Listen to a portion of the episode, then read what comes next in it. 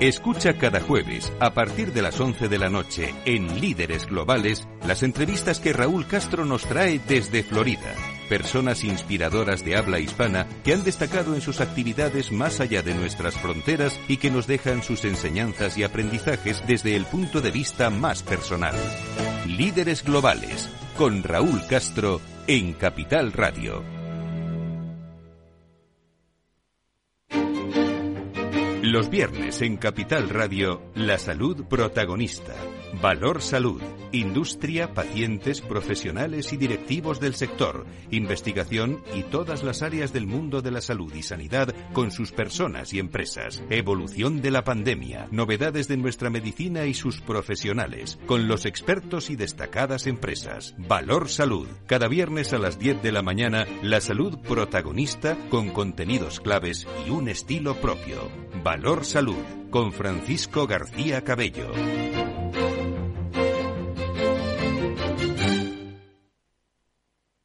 Inversión inmobiliaria con Meli Torres.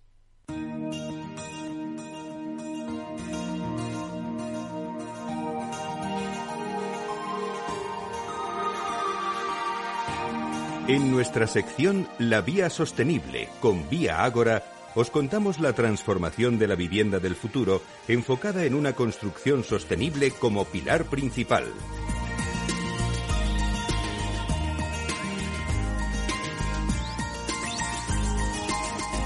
Bueno, pues hoy en nuestra sección de la vía sostenible hablamos de baños industrializados y es que se estima que los residuos generados por la ejecución de un baño se reducen aproximadamente un 8% y se consigue un ahorro energético de un 30% en los procesos industriales, si lo comparamos con la construcción tradicional.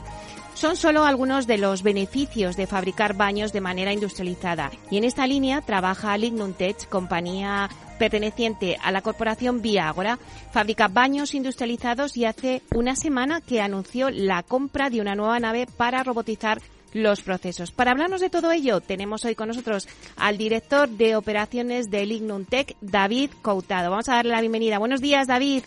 Hola, ¿qué tal, Meli? Buenos días, ¿cómo estás? Bueno, pues eh, bueno, os tengo que dar la enhorabuena porque Lignum Tech ya cuenta con una planta robotizada para hacer fachadas de entramado ligero de madera, pero es que ahora os doy la enhorabuena, decía, porque ahora tenéis contáis con otra fábrica para baños industrializados. Ahora ha comprado, habéis comprado una nave para robotizar este proceso de fabricación de los baños. ¿Qué objetivo eh, perseguís con estas nuevas instalaciones? Efectivamente, Meli. el objetivo principal que perseguimos con estas nuevas instalaciones es dar continuidad a nuestra estrategia corporativa en la que, bueno, pues el objetivo, digamos, que dentro de unos años sería asumir el 5% del mercado inmobiliario nacional. En esa, en esa base, en esa base, en ese objetivo, eh, se persigue, pues, pues digamos, cambiar los procesos, cambiar el paradigma de la construcción eh, residencial edificatoria y, bueno, pues eh, digamos, el objetivo final sería pues buscar la, eficiencia mediante la, implantación de la industrialización y la sostenibilidad en lo que es la, construcción. ¿Y qué inversión ha supuesto para la compañía y cuál será su capacidad productiva? Bien, la inversión, la inversión que se, que se ha efectuado pues es de unos 3 millones de euros. Contamos con una instalación anexa a la primera fábrica robotizada de, de, fachadas, es de unos 3.000 metros cuadrados bajo cubierta, aunque también cuenta con otros 2.000 metros cuadrados de área logística y un poco pues se persigue tener una sinergia a nivel logístico, a nivel organizativo, tanto de personal como de maquinaria. Claro, porque David, en estos momentos eh, estáis desarrollando toda la ingeniería del layout, pero ¿cuándo tendréis la nueva fábrica funcionando? Bueno, eh, la verdad, este tipo de, fábricas, este tipo de maquinaria eh, fabricada, digamos, a medida para la solución, una solución tan novedosa como la nuestra, pues suele ser un periodo de entre 12 y 15 meses, ¿no? Entonces, pues la idea es seguir un poquito el camino que se ha realizado con la fachada industrializada. ¿No? comenzar con la prefabricación de unidades eh, de cara a refinar tanto el proceso productivo como el producto en sí. ¿eh? Estamos, digamos, eh, somos muy exigentes con, con, lo que es el, el, el, producto, porque nuestra compañía, digamos que su, su, su negocio base es la promoción inmobiliaria, además de la construcción, con lo cual somos conocedores de primera mano de las necesidades que los constructores y promotores necesitan, ¿no? Eh, entonces, con esa sinergia, digamos que la trasladamos a nuestra propia compañía y nos autoexigimos niveles de calidad eh, y diseños, pues, pues, que realmente se ajusten a, lo que pide el mercado. Claro, esta nueva planta refleja también el compromiso de Lignum con esta región, ¿no? Eh, con Cuenca. ¿Por qué Cuenca? Bueno, efectivamente, nuevamente me, remito a la estrategia corporativa de la compañía. Eh, la compañía hace dos años apostó por Cuenca por una cuestión básicamente de sostenibilidad, ¿eh? no solamente en lo que a materia prima se refiere. Eh, como, como sabéis, pues, pues bueno, Lignum Tech cuenta con, con, materia prima certificada. Sabéis que la madera, la madera es el material que consideramos del futuro y, bueno, pues eh, la Serrea de Cuenca eh, tiene eh, la segunda masa forestal de Europa, eh, de pino laricio, con lo cual pues, pues es una fuente de, materia prima que también desde el punto de vista de la sostenibilidad, pues digamos que comparado con el hormigón o con el acero, pues, pues digamos que, tiene muchísimos beneficios. Nosotros, eh, eh cuenta, eh, está convencida de, la sostenibilidad, no solamente a nivel materia prima, sino además, digamos, de, de la industrialización de zonas eh, en las que tradicionalmente no hay mucha industria, con lo cual pues es una razón más para, para estar aquí y además de todo esto pues tenemos proyectos que en los que desarrollamos personal desde, desde cero, personal sin experiencia, eh, eh, digamos, pues que de aquellos colectivos que tradicionalmente no han tenido una, una cabida importante en el negocio, el sector construcción. Claro, eh, eh, lo que me decías, ¿no? Yo creo que es una apuesta por el empleo tecnificado y también por la calidad. Efectivamente. bueno, pues la calidad, no solamente la calidad de productos, sino la calidad de, del trabajo, ¿no? Pues tradicionalmente los baños, bueno, pues es un elemento en el que cuenta o necesita muchos diferentes especialidades, tanto alicatadores como personal de hormigón, como fontaneros, electricistas, etcétera, etcétera. Y bueno, pues pensamos y, estamos convencidos de que yendo, llevándonos el proceso a un ambiente controlado, que es una fábrica, y sectorizando los trabajos por estaciones, pues vamos a conseguir mayores, eh, muchos beneficios de seguridad y salud para los trabajadores, puesto que, digamos, que el trabajo está repartido en varias estaciones, no están, digamos, en, en un área reducida, pues de, no lo sé, de 6 metros cuadrados, por ejemplo, eso repercute también de forma muy positiva en lo que es la calidad del producto, puesto que cada, cada, cada trabajador se especializa en su, en su estación de trabajo, eh, con lo cual, pues a base de práctica, como todo en la vida, pues, pues se llega a la, a la excelencia, ¿no? Además de todo esto, pues eh, la entrega, lo que sería los plazos, pues, pues se tiene un control importante, puesto que se está trabajando, digamos, de una forma organizada. Claro, no sé eh, qué objetivos tenéis. Eh, este año os habéis previsto una capacidad productiva de 3.500 baños. Efectivamente, son objetivos ambiciosos, pero la verdad es que el mercado tiene un fuerte interés por este tipo de este tipo de producto y además bueno pues eh, la verdad es que la misión de la compañía digamos pues de alcanzar ese 5% del mercado nacional eh, incluyendo baños industrializados además de fachada industrializada pues pues digamos que tiene impactos directos en lo que es eh, el, el ciclo de vida del proyecto edificatorio y además los tiene indirectos también puesto que lo que se busca es aumentar la calidad y reducir la, la, entrega de, de, los proyectos, el tipo de entrega. Claro. Oye, David, ¿y seguirá teniendo la mujer un papel protagonista también en esta nave de baños industrializados, al igual que la nave de las fachadas de madera? Por supuesto, bueno, como, como sabéis, eh, eh, esto ha sido una iniciativa que se llevó a cabo el año pasado. Eh, se formó a varias, a un grupo numeroso de, de mujeres están trabajando en, los baños eh, prefabricados, estamos mejorando día a día, estamos eh, dando mucha formación y además, bueno, pues esa especialización que buscamos de cada estación de trabajo también se está llevando a cabo, con lo cual, pues, pues digamos que la filosofía de la compañía es tender más a eh, empleos de calidad eh, insertar eh, también, digamos, colectivos como son las mujeres que no han tenido una presencia relevante en la construcción hasta la fecha y además, bueno, pues, pues eh, ir a, empleos, digamos, más, más especializados, más, digamos, más versados, no solamente en, en, lo que es el producto, sino pues utilizando tecnologías de última generación como son la industria 4.0, en la que, digamos, pues, pues la, se busca la excelencia en el producto y en el proceso. Bueno, pues un placer, eh, David, que nos hayas contado este arranque de, la nave de baños industrializados. Eh, muchísimas gracias. Muchísimas gracias, Meli. Bueno, pues David Cautado, que es director de operaciones de Lignum Tech. Un placer. Un saludo, Meli. Hasta luego.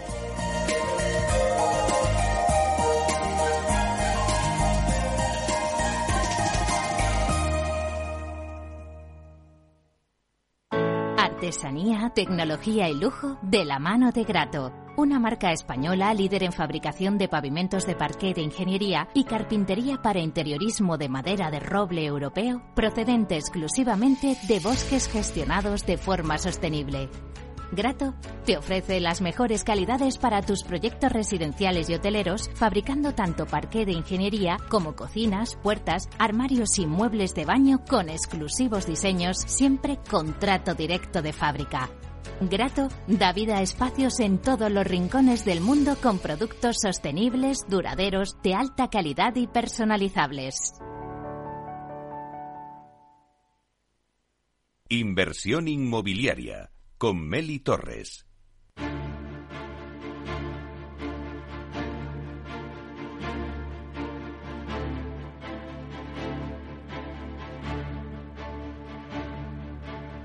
En inversión inmobiliaria, momentos culminantes con Culmia.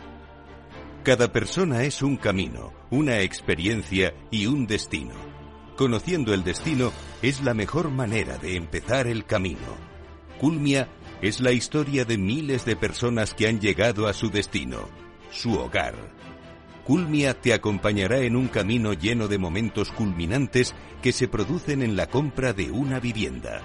Junto a expertos del sector, Culmia dará respuesta a todas las incertidumbres y ayudará a culminar con éxito el destino, la compra de una vivienda.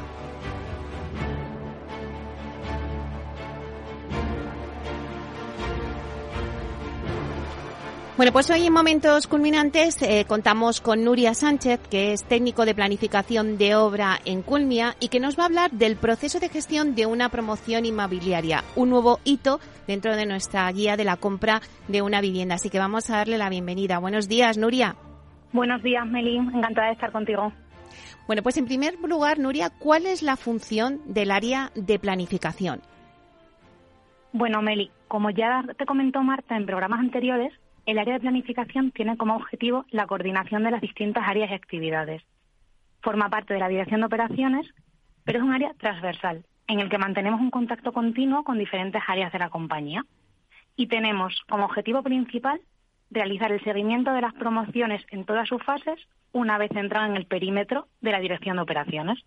Claro, ¿y nos podrías contar cómo realizáis ese seguimiento? Pues mira, el seguimiento es continuo no nos desvinculamos en ningún momento de la promoción. Pero en función de la fase en la que se encuentre, ya sea proyecto, licitación, ejecución, este trabajo de seguimiento, así como el detalle al que se llega en el control, va cambiando, ya que, bueno, cada fase, en cada fase es necesario analizar y poner foco en diferentes aspectos.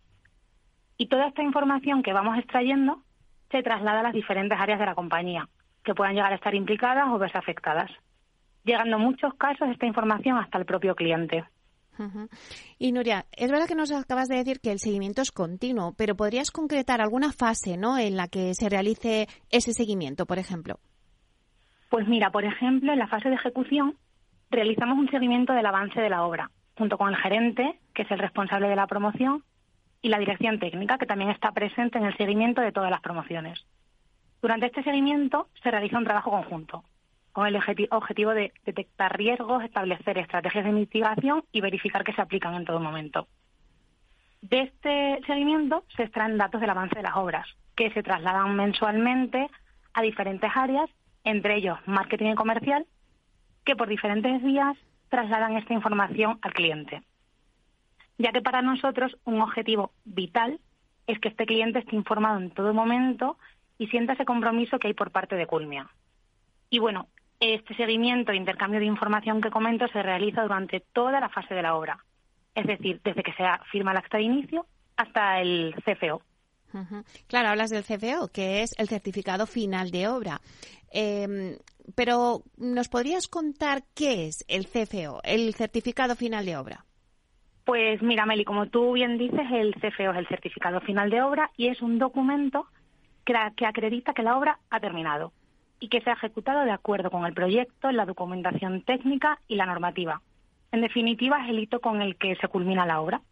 Y es uno de los momentos más importantes en la fase de obra, ya que, bueno, conseguir este hito es un objetivo común para todos los agentes que intervienen en la ejecución. Pero también hay que decir que es un momento crítico. Desde Culmia buscamos en todo momento que el producto comprometido con el cliente sea excelente, por lo que los niveles de exigencia en este punto pues son bastante altos para todos los agentes. Bueno, está claro que nos has contado y ya sabemos que es el certificado final de obra, pero ¿qué necesitamos para conseguir ese certificado? Pues mira, necesitamos en primer lugar que la obra esté terminada y para considerarse terminada debe haber un consenso entre todos los agentes implicados. Además, se realiza una recopilación de documentación oficial de la obra que se debe aportar, como pueden ser el libro del edificio, planos ASFIL. Pero no solo eso, detrás de la firma de este documento hay un gran trabajo por parte de todo el equipo de Culmia y es que para llegar a este punto se ha tenido que realizar durante toda la ejecución de la obra innumerables trámites, permisos, solicitudes, en su mayoría de cara a la Administración, con la intención de ajustarse fielmente a la normativa. Y bueno, es cierto que todos ellos con unos plazos muy ajustados que en ocasiones pueden condicionar el avance de la obra. Dices, Nuria, que hay trámites que pueden condicionar eh, el avance, ¿no? ¿Cómo condiciona este certificado final de obra al cliente? Pues Meli, esta fecha de CFO es parte del camino crítico para llegar a la entrega al cliente, que en definitiva es el objetivo final de toda la compañía. Nuestro propósito es ser fiel a ese compromiso con el cliente y por eso es tan importante para nosotros planificar la ejecución de la obra y cumplir los plazos establecidos. Por supuesto, manteniendo siempre la máxima calidad de la ejecución para que así el resultado sea excelente a la fecha comprometida. Y bueno, a partir de aquí es el equipo de postventa el que continúa este camino de la mano con el cliente. Bueno, pues muy interesante que nos hayas contado este hito dentro de la compra de una vivienda, ¿no? Eh, hemos hablado del proceso de gestión de una promoción inmobiliaria. Muchísimas gracias, Nuria Sánchez, técnico de planificación de obra de Culmia. Un placer. Muchísimas gracias a ti, Meli. Un placer estar aquí. Hasta pronto.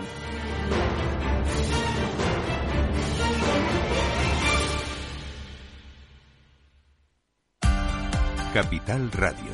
Escucha lo que viene.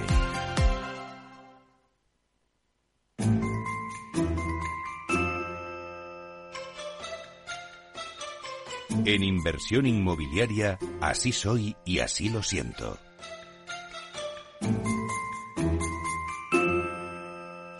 En nuestra sección Así soy y así lo siento, vamos a conocer el lado más personal de los principales protagonistas del sector inmobiliario. Hoy nos abre las puertas de su casa Antonio Carroza, consejero delegado de Alquiler Seguro. Eh, Antonio, ¿cuántos años lleva trabajando en el sector inmobiliario? Pues empecé en el año 98, con lo cual llevo ya más de 20. Si no hubieras trabajado en el sector inmobiliario, ¿qué te hubiera gustado ser? Militar, como mi padre. De hecho, e-, era mi sueño de pequeño, pero mis actitudes físicas no me lo permitieron. ¿Vive en una vivienda en propiedad o en alquiler? En alquiler, claro. ¿Qué edificio por su diseño y arquitectura pues le hubiera gustado promover o construir o alquilar? No, alquilar. Me encantan las torres blancas de la Avenida de América por su diseño, por su, su configuración arquitectónica, pero también porque tiene un poco de leyenda urbana, ¿no? Sean grises y llaman las torres blancas. ¿El sector inmobiliario para mí es? Mi vida. ¿Con qué compañero del sector inmobiliario se iría de cañas? bueno, con mi socio, y lo hago habitualmente cuando puedo, pero me hubiera gustado, ya no, no pues sí, me hubiera gustado haber tomado algún, algún video con don Jesús Gil, del que seguro hubiera aprendido mucho y me lo hubiera pasado bien. ¿En cuántas empresas ha trabajado? Antes de emprender, pues habré trabajado en unas cinco o seis, siempre en el sector. ¿Es más de hotel o de vivienda vacacional? Últimamente soy más de barco. Eh, gracias a un, a un, gran amigo, capitán, eh, me ha aficionado eh, y me, ha enseñado a, disfrutar del mar y, de la vela y paso mis vacaciones con mi familia navegando. ¿Estudió en una escuela pública o privada? Pues estudié en una concertada. Creo que es de las primeras promociones de, la concertada de España. Eh, estudié en un colegio de curas, los agustinos, que era concertado, y después pasé, hice bachiller en, una, en el instituto público y en la universidad pública. ¿El último libro que ha leído? El último libro que me he leído ha sido una biografía de San Francisco de Asís. ¿Lee el periódico en papel o por Internet? Eh, por Internet, ¿sabes? Me procuro revisar todas las noticias importantes eh, en Internet y después si tengo que profundizar sí que acudo al papel, pero, pero más por, por el tema de, artículos de opinión. ¿Es más de Facebook, eh, Twitter, LinkedIn o Instagram? Soy poco de redes sociales, pero, pero uso Facebook, aunque interactúo poco, y me ha permitido, además, lo bueno que me ha permitido contactar con, con grandes eh, amigos que les había perdido la pista por, por mis continuos desplazamientos. ¿Cuántos idiomas habla? Paso palabra. el, castellano y mal. bueno, como buen español, llevo toda la vida estudiando inglés, pero no hablo y entiendo algo de, de, de, árabe, de arica. ¿Toca algún instrumento? No, Dios no me, no me llevo por ese rumbo. Toco mal hasta las palmas. ¿En qué deporte es bueno? Bueno, bueno, no soy en ninguno, pero, pero me empeño en practicar hípica. Salto a caballo y tengo una yegua. ¿Su mejor cualidad? resolver problemas. ¿Y una manía? Tengo muchas. Eh, una que pueda contar es que soy muy obsesionado porque en mis oficinas no haya garrafas de agua. Me da, me da muy mala ¿Un recuerdo de la infancia? Uf, pues ver a mi, a mi padre vestido de, de, gala y a mi madre de largo cuando iban a algún evento. ¿Cómo sería un día ideal para usted? ¿Perdón? ¿Cómo sería un día ideal para usted? Pues montando a caballo con, con mi familia, con mis hijos y con mi mujer. ¿Qué noticia le gustaría escuchar? Supongo que como a todos, ¿no? La paz mundial o la curación del cáncer. Creo que es más probable que, escuchemos la segunda mientras sigamos en manos de, este, de estos políticos, pero, pero, pero sí, supongo que, que algo que beneficie a la humanidad. ¿En cuántas casas ha vivido? Uy, en decenas en decenas porque viaja, vamos, me he trasladado mucho por la profesión de mi padre. He vivido en Ceuta, he vivido en Vigo, he vivido en Cáceres, Sevilla, Lérida, Madrid, así que me, he tenido que mudar continuamente.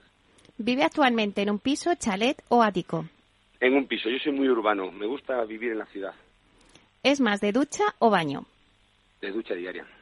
¿En su casa tiene calefacción o suelo radiante? Eh, calefacción por gas natural. Y si se pierde, ¿dónde le encontrarían? Bueno, si me pierdo es porque no quiero que me, que me encuentren. Pero en cualquier caso, probablemente me encontrarían por el monte de Boadilla eh, montando a caballo, sí. ¿Colabora con alguna ONG? Sí, colaboro con, a nivel personal con aldeas infantiles y a nivel profesional eh, en Alquiler Seguro tenemos un plan de responsabilidad social corporativa eh, que además este año va a converger en la creación de la Fundación Alquiler Seguro. ¿Una frase célebre o un refrán? Ladran, luego galopamos. ¿Cómo le gustaría que fuera recordado? Pues como una persona sencilla que resuelve algún problema. Muchísimas gracias, Antonio, por abrirnos las puertas de tu casa y conocer tu lado más personal. Un placer. Muchísimas gracias a vosotros. Capital Radio 103.2 Ahorra agua con Isabel del Segundo. Genial si no te bañas, pero si cuando te duchas te escuchas el disco entero, malamente. Solo una canción, ¿vale? ¡Una canción! Más consejos para ahorrar agua en canaldeisabelsegunda.es. Canal de Isabel Segunda. Cuidamos el agua. Gráficas Naciones. Más de 50 años de experiencia en el sector de las artes gráficas. Apostamos por la última tecnología tanto en impresión offset como en digital y gran formato. Realizamos todo tipo de impresión. Tarjetas de visita, folletos, libros, vinilos, decoración y montaje de stands. Más información en el 91 629 2145 o en gráficasnaciones.es. Capital Radio, la genuina radio económica. Siente la economía.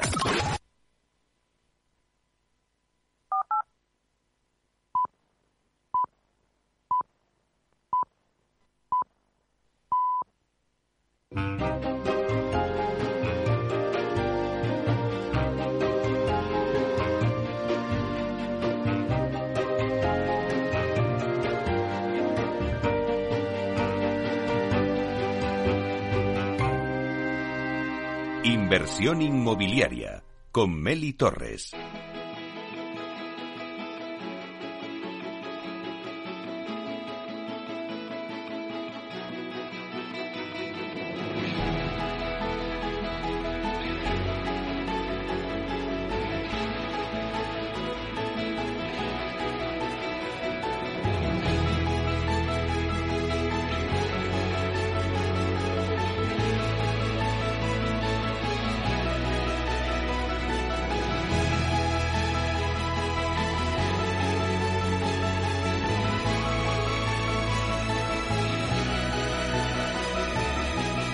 La entrevista.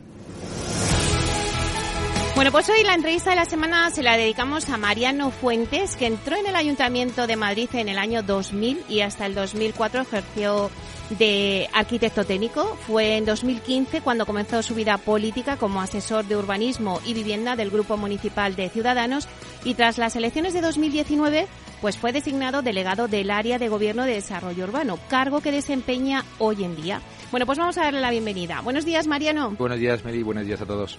Bueno, Mariano, me hace especial ilusión hacerte esta entrevista porque creo que en estos cuatro años de esta legislatura, pues la verdad es que habéis dado un gran empuje al urbanismo de Madrid. Y oye, al César lo que es del César. Así que esto va por adelantado. Pero bueno, ahora que estamos a las puertas de las elecciones municipales, supongo que, que es un momento para hacer balance de esta legislatura, eh, donde el urbanismo pues ha sido la palanca para transformar pues toda la ciudad de Madrid eh, y además Madrid, que pues que es una ciudad con unas ciertas dimensiones y que ha sido, me imagino, todo un reto, Mariano. Pues un reto, pero un reto desde luego bonito y sobre todo un reto fue eh, decir lo que íbamos a hacer y sobre todo conseguirlo que eso yo creo que es uno, para hacer balance de la legislatura, yo creo que es uno de los aspectos más importantes que debemos de resaltar. Como todos sabéis y como bien has dicho, ¿no? nosotros siempre hemos entendido y entendemos que el urbanismo es la verdadera palanca de reactivación económica de una ciudad, donde todo pasa absolutamente por el urbanismo, los grandes proyectos de ciudad, los grandes proyectos de inversión para la captación de empleo y oportunidades pasan por urbanismo. Y sí que es cierto que nos, eh, bueno, teníamos un reto importante, puesto que todos sabéis que de los, de los cuatro años anteriores, pues el, el urbanismo se había paralizado por mero sectarismo ideológico y lo que teníamos claro era eh, poner en marcha la ciudad de Madrid. Por eso tomamos la decisión de forma inmediata de coger el toro por los cuernos en Madrid Nuevo Norte y llevarlo a aprobación después de 26 años que estaban los unos y los otros que no sabían cuál era el mejor proyecto. Lo que nosotros teníamos claro es que el proyecto tenía que lanzarse, un proyecto que es a 20 años y que por tanto eh, lo más importante de todo era eh, sacarlo a la luz porque es un proyecto que generará 6.000 millones de inversión, 450.000 puestos de trabajo, que desde luego es una cifra que hay que tener en cuenta y sobre todo darla, cambiar ¿no? Eh, la percepción de el sector con respecto a la Ciudad de Madrid en materia de seguridad jurídica, en materia de certidumbre y sobre todo de decir desde el primer momento lo que íbamos a hacer. Teníamos claro que Madrid Nuevo Norte era el eje fundamental, el proyecto fundamental para ser desbloqueado, pero es que también teníamos muchas cosas en cajones guardados que realmente habían sido paralizados, como por ejemplo pues toda la estrategia del sureste con los cinco grandes desarrollos del Cañaveral, los Aijones, los Cerros, Valdecarros y, y Berrocales, he dicho. Y realmente que para nosotros ha sido, bueno, pues uno de los elementos importantes para generar aquello que nos demanda los madrileños, que es más vivienda, teniendo claro que para generar más vivienda lo que se necesita es poner más oferta para que el mercado sea capaz de absorber esas necesidades que tienen todos los madrileños. Sí que es cierto que en estos tres años, en estos cuatro años, perdona, hemos hecho cosas muy importantes. Hemos hecho, aprobado la mayor operación de transformación urbana en la ciudad de Madrid en toda Europa, que es Madrid Nuevo Norte. Hemos eh, desbloqueado la mayor bolsa de vivienda asequible con los desarrollos del sureste, con más de 100.000 viviendas, de las cuales 55.000 tendrán algún tipo de protección. Y sin duda alguna también estamos haciendo la mayor infraestructura verde de toda Europa, que es el bosque metropolitano, que es ese gran cinturón forestal que bordea la ciudad de Madrid en 75 kilómetros de perímetro. Esto que lo digo suena, mm, bueno, pues podría resultar pretencioso, pero es la realidad. Hemos hecho la mayor operación de transformación urbanística, el mayor desbloqueo de vivienda eh, en los desarrollos del sureste y la mayor infraestructura verde de toda Europa. Y además nos hemos centrado también en la rehabilitación porque uno de los aspectos importantes que tenemos, evidentemente, es saber el deterioro del parque edificado de la ciudad, de la ciudad de Madrid, con toda la periferia, y hemos invertido más de 150 millones de euros en ayudas y subvenciones en materia de rehabilitación, en materia de eficiencia energética, de transformación de cubiertas en edificios, de implantación de ascensores en aquellos edificios que no tenían la accesibilidad oportuna y sobre todo también eh, teniendo en cuenta que no solo estábamos hablando de edificios, sino que también teníamos que profundizar en la mejora del espacio público. Esto, como, como bien sabéis, en, en, la época de pandemia nos llamó a todos muchísimo la atención cuando veíamos la necesidad de estar en la calle y ahí es cierto que lo que hicimos es un importante trabajo de inversión mejorando pues todas aquellas parcelas y solares degradados y abandonados en cada uno de nuestros barrios que los hemos convertido en zonas verdes, en zonas de esparcimiento, con parques infantiles, bueno, en, definitiva, mejorando el día a día, que es lo que nos lo que nos preocupaba en su momento y lo que nos sigue preocupando y por supuesto tenemos nuevos retos para el futuro que yo creo que es lo más interesante y para que sobre todo la ciudad de Madrid sea una ciudad ambiciosa en materia de urbanismo y sobre todo que a mí lo que más orgullo me produce es que cuando salimos al exterior la gente mira lo que estamos haciendo en Madrid, que antes no lo hacía. Estamos haciendo unos proyectos de arquitectura espectaculares donde los mejores estudios de arquitectura, las mejores constructores, las mejores ingenierías están viniendo a Madrid gracias a la inversión que estamos captando. El último año el 70% de la inversión inmobiliaria ha venido a la ciudad de Madrid porque quizás otras ciudades no lo están haciendo igual de bien y sobre todo yo creo que porque no lo tienen claro. Yo creo que lo, lo, más importante de todo es que un gobierno, en este caso un gobierno municipal, sepa lo que quiere y sabe, sabe saber cuáles son las prioridades. Y en eso nos hemos centrado en estos cuatro años.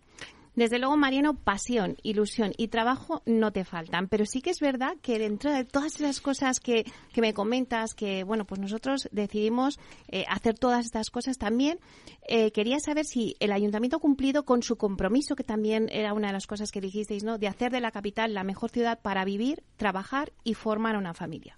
Bueno, pues eh, realmente no sé si lo habremos cumplido del todo, pero desde luego lo hemos intentado y hemos puesto toda la carne del asador para que así sea. Lo que queríamos en un primer momento es que todos los vecinos de la ciudad de Madrid, evidentemente, mejoraran el confort, mejoraran la calidad su calidad de vida, mejoraran también eh, el, aire que respiramos y sobre todo lo que hemos hecho ha sido vincular y yo creo que se ha hecho por primera vez vincular eh, una serie de parámetros desde el punto de vista de sostenibilidad medioambiental dentro del urbanismo, introducir la movilidad dentro del planeamiento, que para nosotros es importante, puesto que eso nos permite pues generar otro modelo de ciudad, donde generemos una ciudad policéntrica, donde generemos nuevos núcleos eh, de, economía, de innovación y de vida en los nuevos desarrollos urbanísticos de la ciudad de Madrid.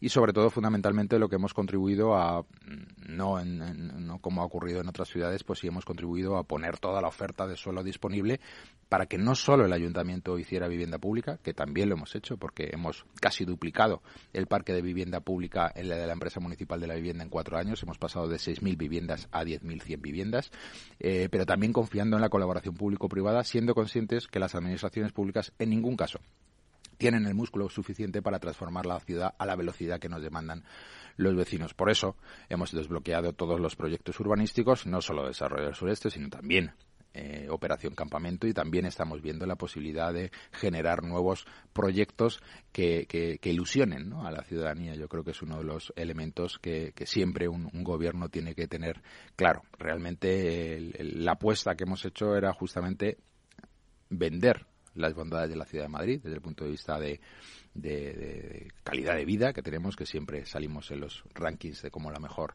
ciudad de calidad de vida del mundo pero sí también lo queríamos eh, complementar, evidentemente, desde el urbanismo, con grandes proyectos que ayudaran a contribuir a mejorar la vida de los madrileños. Lo que sí que hemos hecho con esta puesta en carga de, solares eh, a nivel municipal, no solo para vivienda pública, sino para generar el primer programa de derecho de superficie de vivienda asequible realizado por la iniciativa privada, en una verdadera eh, colaboración público-privada, pues lo que hemos hecho ha sido también que las eh, distintas, la iniciativa privada, las empresas eh, de, no solo de madrileñas, sino de todo el país, se centren su inversión en la ciudad de Madrid porque entendemos que no solo generan viviendas, sino que también generan empleo, que es la mejor de las ayudas en materia de igualdad social que puede implementar un político, en este caso, en mi caso. Mariano, además de todo de ese desbloqueo de los proyectos urbanísticos que era fundamental, eh, también yo creo que hay que destacar algo que habéis hecho que, que, bueno, que también ha sido un reflejo en lo que se ve mucha gente desde fuera, otras comunidades también dentro de España, eh, que ha sido todo el proceso de digitalización. ¿Cuántas veces nos hemos sentado aquí y hemos hablado de, eh, bueno, pues toda la burocracia que hay en torno a las licencias, o sea, toda la digitalización que le habéis dado ese empuje, eso es muy importante.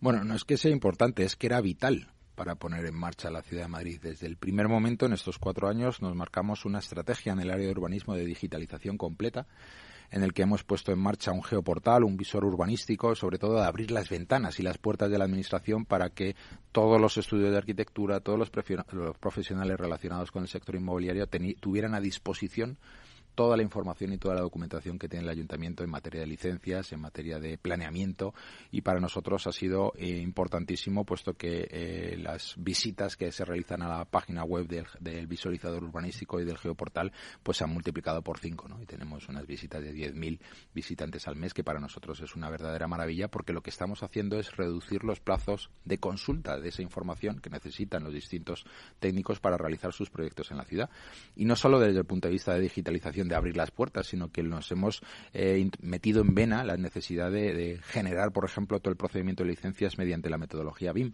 para que exista una relación directa entre el técnico que redacta el proyecto y el técnico que revisa el proyecto desde el punto de vista municipal y que sea, bueno, pues yo creo que es adecuarnos a lo que realmente se, se trabaja en la calle, ¿no? Yo creo que ese proceso de transformación ha sido importante. Y además, eliminar, lo que hemos hecho ha sido eliminar todos aquellos eh, informes eh, que realmente lo que estaban paralizando son los plazos propios de la concesión de licencia, de que pues va a medio ambiente, va a bomberos, va a no sé qué, y ahí se pierden unos tiempos infinitos en materia de que viaje el expediente de un área a otra del Ayuntamiento de Madrid. Eso lo hemos eliminado y eso ha llevado no solo a la mejora de estos procedimientos internos, sino a la mejora a la publicación, la aprobación desde hace ya un año de una nueva ordenanza de licencias y declaraciones responsables, donde nos basamos en un hecho fundamental, y es que con anterioridad, antes de que estuviera Ciudadanos en el Ayuntamiento de Madrid, siempre se hacía una ordenanza pensando en el que incumple. Nosotros teníamos claro que teníamos que hacer una ordenanza pensando en el que cumple, dándole facilidades al que cumple, sobre todo para eliminar esos plazos de la administración pública que tardaba en dar conceder una licencia urbanística, que al fin y al cabo es lo que se denomina la tasa invisible, ¿no? Los tiempos, eh, los consumos eh, financieros de una determinada promoción inmobiliaria que se consumen, que hay que pagar al banco por la titularidad del suelo, por, por esa adquisición de suelos, esos eh, costes financieros realmente, bueno, pues al final redundan en el precio de compra de esas viviendas a todos los madrileños tasado aproximadamente en un 3%. Con esta nueva ordenanza, con sacar, apostar definitivamente por las declaraciones responsables, apostar por el procedimiento de licencia básica, donde se comprobaba los aspectos fundamentales desde el punto de vista de planeamiento, es decir, edificabilidad, ocupación, retranqueos y todo lo demás continuar el proceso, pero sí posibilitar dar esa licencia urbanística que dé la seguridad jurídica a los distintos promotores para poder iniciar eh, sus promociones en el plazo de un mes. Eso lo que ha hecho ha sido eh, eh, bueno, pues eh, exponenciar directamente o, limitar el tiempo de la administración pública en dar una contestación, en este caso, a los administrados, que era lo más importante, ¿no? El, cuando nosotros llegamos en el 19, siempre recuerdo, ¿no? siempre decía a, pues a la Asociación de Promotores Inmobiliarios, ¿no? Hacía una pregunta retórica que no esperaba contestación, que era, ¿consideráis que el ayuntamiento es un problema para el desarrollo de vuestros proyectos? Lo que hemos conseguido es con esta limitación, esta reducción de los de, plazos con esta nueva ordenanza, es que el ayuntamiento sea el agente facilitador, el que acompañe al administrado, en este caso a la inversión, para que puedan hacer los mejores proyectos de ciudad. Eso es básicamente básicamente. Ha costado mucho, pero evidentemente eso ha sido nuestra apuesta, la, la, agilización de todos los trámites, la desburocratización de la administración con respecto a las relaciones entre con los administrados y sobre todo dar esa seguridad jurídica que mucha gente pues eh, nos pedía, ¿no? Nos hmm. demandaba, es decir, es que no sé si lo puedo hacer o no lo puedo hacer. Hmm. Hemos generado una oficina específica de grandes proyectos de ciudad donde antes de que se realice cualquier tipo de inversión en desarrollo de proyectos, juntamos en la mesa a todos los técnicos de planeamiento del tema de licencias, bomberos, medio ambiente y desde una eh, bueno pues un, estudio técnico distendido se indica si no si se puede hacer, si existen determinados problemas o cómo hacerlo. Yo creo que esa reducción de tiempos, esa eh, reducción en la incertidumbre de poder traer grandes proyectos a la ciudad de Madrid eh, lo hemos conseguido, hemos conseguido eliminarla y los resultados lo estamos viendo. Madrid va como un tiro y eso se debe también pues eso a la confianza por fin de la administración pública en la inversión y, la, y sobre todo eh, no solo predicar la colaboración público-privada, sino practicarla. Creo que una de las ventajas que tenemos, en mi caso, es eh, haber estado 20 años trabajando en el sector privado y eso eh, de primera mano nos dice es eh, lo que yo tenía claro es lo que he sufrido yo con la administración, ¿no? encontrándome con, con las trabas de las puertas de la administración. Pues eso, gracias a venir de la, de la sociedad civil, pues eh, ha posibilitado también un cambio de, de percepción por parte de los funcionarios del Ayuntamiento de Madrid y desde luego los datos ya los estamos viendo. Hemos reducido los tiempos medios de licencias en la agencia de actividad de 173 días a 102 días. Hemos reducido con esta licencia básica eh, pues todos los trámites en materia de empezar las obras con la adecuada seguridad jurídica, eliminando la tasa invisible y sobre todo también introduciendo la declaración responsable en los actos de primera ocupación y funcionamiento que en 30 días tiene su licencia de ocupación para poner a disposición de todos los vecinos de la ciudad de Madrid sus nuevas viviendas, que es súper importante. Todo esto es lo que se ha conseguido, pasado. Pero ahora vamos a hablar del presente, ¿vale? Me encanta. Eh, vamos a ver cuáles son los planes urbanísticos que presenta el Ayuntamiento de Madrid para las próximas legislaturas. Bueno, fundamentalmente es continuar con el trabajo, ¿vale? Si el anterior eh, mandato, los anteriores cuatro años era un momento de gestión urbanística, donde teníamos que poner en marcha todos los equipos que se encontraban paralizados y sacar de los cajones todos los proyectos olvidados de los anteriores mandatos, en este caso nos encontramos con unos de los retos importantes de actualización de lo que entendemos que es el urbanismo en la ciudad de Madrid. No solo mediante la generación de grandes proyectos de ciudad, igual que desbloqueamos Madrid Nuevo Norte, uno de nuestros grandes objetivos es poner en marcha Madrid Nuevo Sur, que es toda la zona de Abroñigal, Méndez Álvaro y además tocando Madrid Río y sobre todo también ampliando Madrid Río, uniendo el parque eh, Enrique Tierno Galván con el parque de Entrevías, es decir, eh, actuando también sobre el nudo Super Sur, sobre la M30, es decir, es un gran proyecto de ciudad con las mismas características que Madrid Nuevo Norte, en este caso en el sur de la ciudad, ¿no? Sobre todo para fomentar el reequilibrio territorial. Tenemos otros grandes retos, como por ejemplo la nueva centralidad del Este, que es lo que antes se denominaba, donde estaba previsto realizar la Villa Olímpica de las, de las eh, Olimpiadas, eh, si se hubiesen celebrado en la ciudad de Madrid, que es también evidentemente un gran ámbito en la ciudad, que está en el medio de la ciudad, que irán más de 10.000 viviendas y también es uno de nuestros grandes retos. Realmente, desde el punto de vista de planeamiento, desde grandes proyectos, tenemos proyecto para el norte, para el sur, para el este y para el oeste. Tenemos Madrid Nuevo Norte, Madrid Nuevo Sur, eh, la nueva centralidad del este y la operación Campamento que gracias a están tener claro ¿no? que la necesidad de los madrileños es tener más vivienda, hemos sido también capaces de sentarnos con el Ministerio, llegar a acuerdos con el Ministerio para eh, potenciar eh, esa operación campamento que entendemos que es importantísimo para Cuatro Vientos, para Campamento y para el oeste de la ciudad de Madrid. Eso solo a nivel de planeamiento. Lo que tenemos también claro es que queremos profundizar en la rehabilitación de la ciudad consolidada.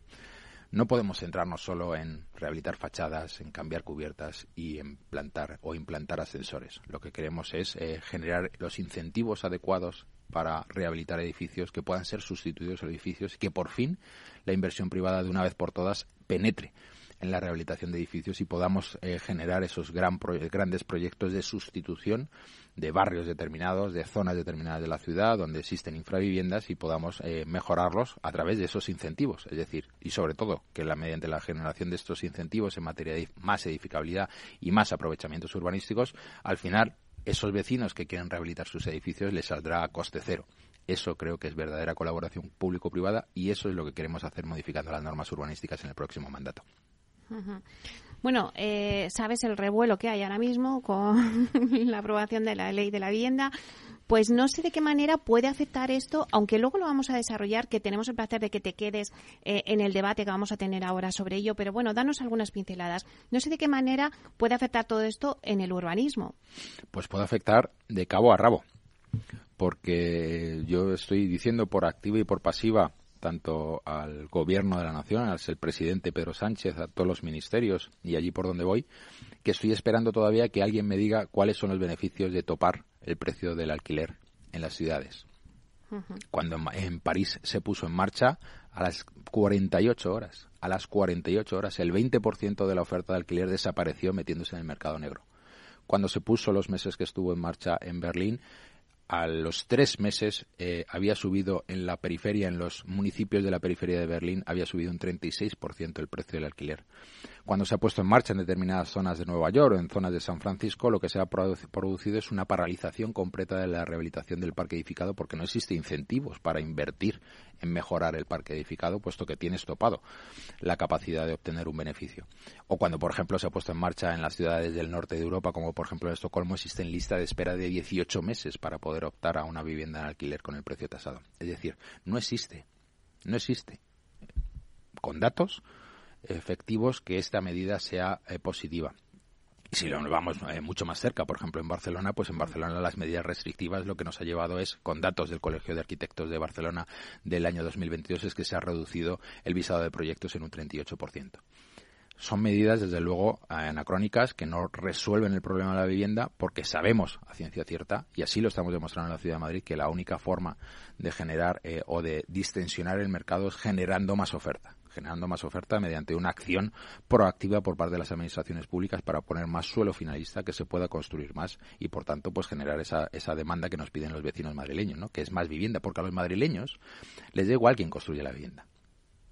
Les da igual que la construya la empresa municipal de la vivienda, que la construya la agencia social de la vivienda de la Comunidad de Madrid o que la construya un privado. Lo que quiere es vivienda y tener capacidad de pago de esa vivienda. Y eso es en lo que nos vamos a centrar. Y la otra medida de la Sareb, ¿crees que eh, hay suficiente, eh, bueno, con las viviendas que ha dicho? Bueno, el, el, anuncio que hizo el otro día el presidente Pedro Sánchez me parece eh, que es que no es, no merece no, no, merecería casi ni comentario, ¿no? Porque estamos dando por hecho una visión irreal. Es mentira lo que está diciendo realmente todos sabemos, bueno, de inicio no son 50.000 viviendas que tiene la Sareb, son 46.000 viviendas de la Sareb.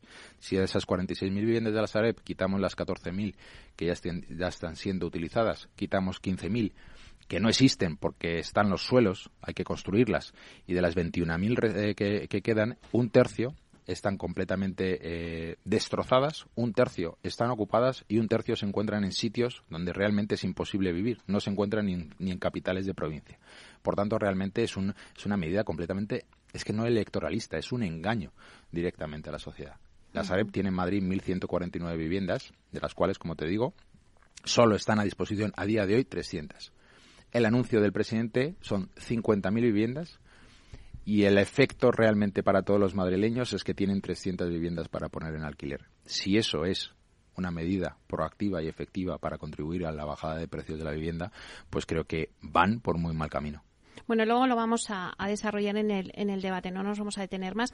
Pero otra de las cosas que te quería preguntar, eh, bueno, ¿para cuándo se podrá actualizar el Plan General de Ordenación Urbana de 1970, 1997? Bueno, eh, sabes que uno de nuestros ejes fundamentales en estos cuatro años Nada más entrar en el Ayuntamiento de Madrid, creamos una subdirección general específica de normativa urbanística para trabajar en un proyecto de actualización de las normas urbanísticas, de todo el articulado de las normas urbanísticas, puesto que es cierto que el planeamiento, yo no digo si fuera malo o bueno, sino es un planeamiento de hace 26 años y que no resuelve las necesidades de los madrileños porque no nos movemos igual, no nos relacionamos igual, las necesidades en materia de vivienda no son las mismas y por tanto tenía que ser actualizado.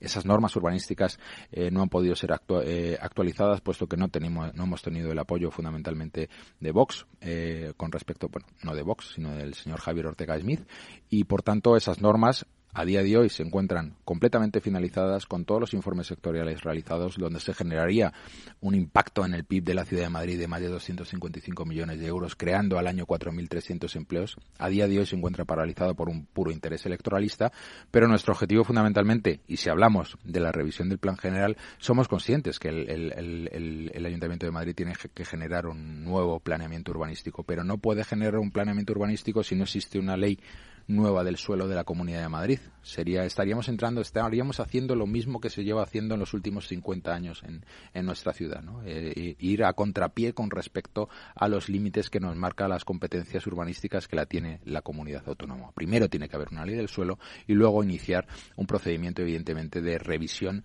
del plan general. Ahora bien, tenemos que ser conscientes que una revisión del plan general no se hace en un mandato estoy viendo que distintos partidos políticos, uno de sus elementos fundamentales de programa electoral es que revisaran el plan general.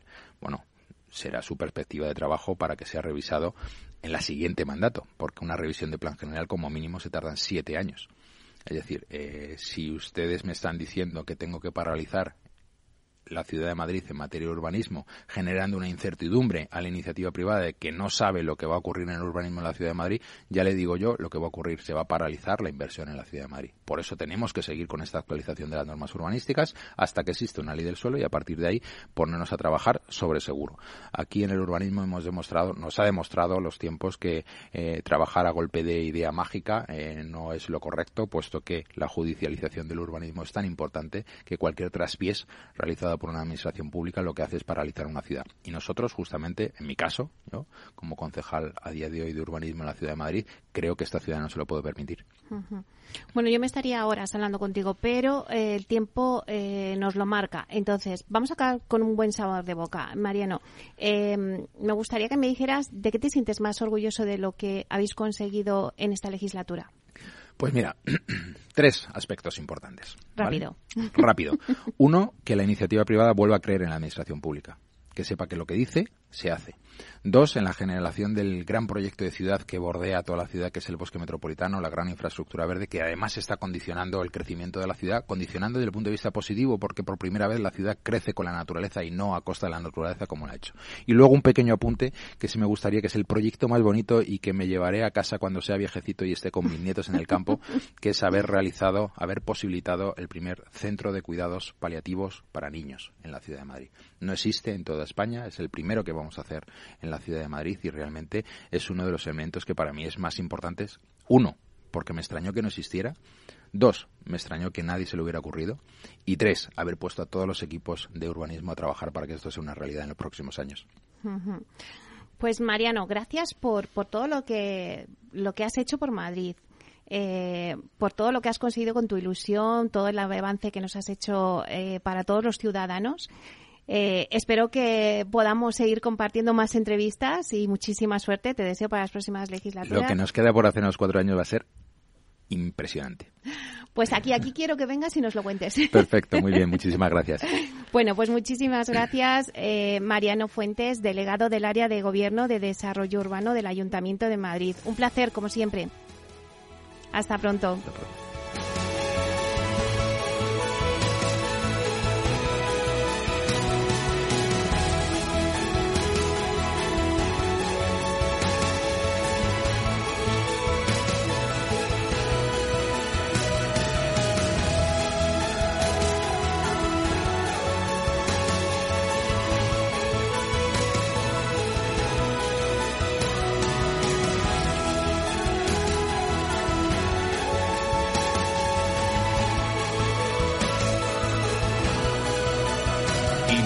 Inmobiliaria con Meli Torres.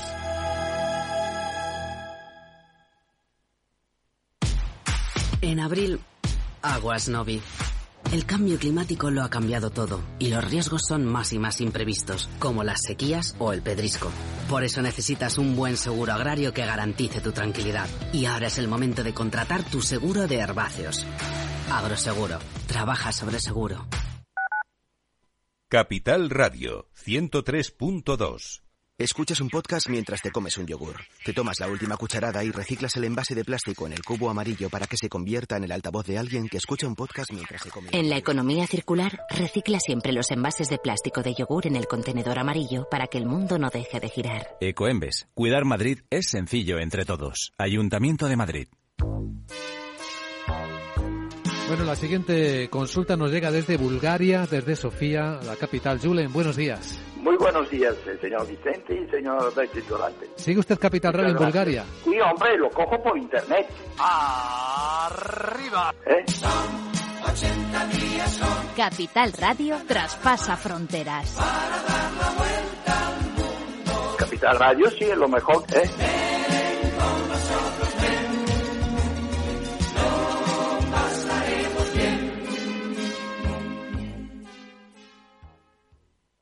Disfruta de la mejor cocina gallega en Montes de Galicia. todo un clásico moderno en el barrio de Salamanca. Disfruta de la variada dieta atlántica, de las mejores carnes y pescados tratados con respeto y transparencia y regados con una de las mejores bodegas de la zona. En grupo, en familia o en pareja, Montes de Galicia te ofrece el espacio perfecto en cada ocasión.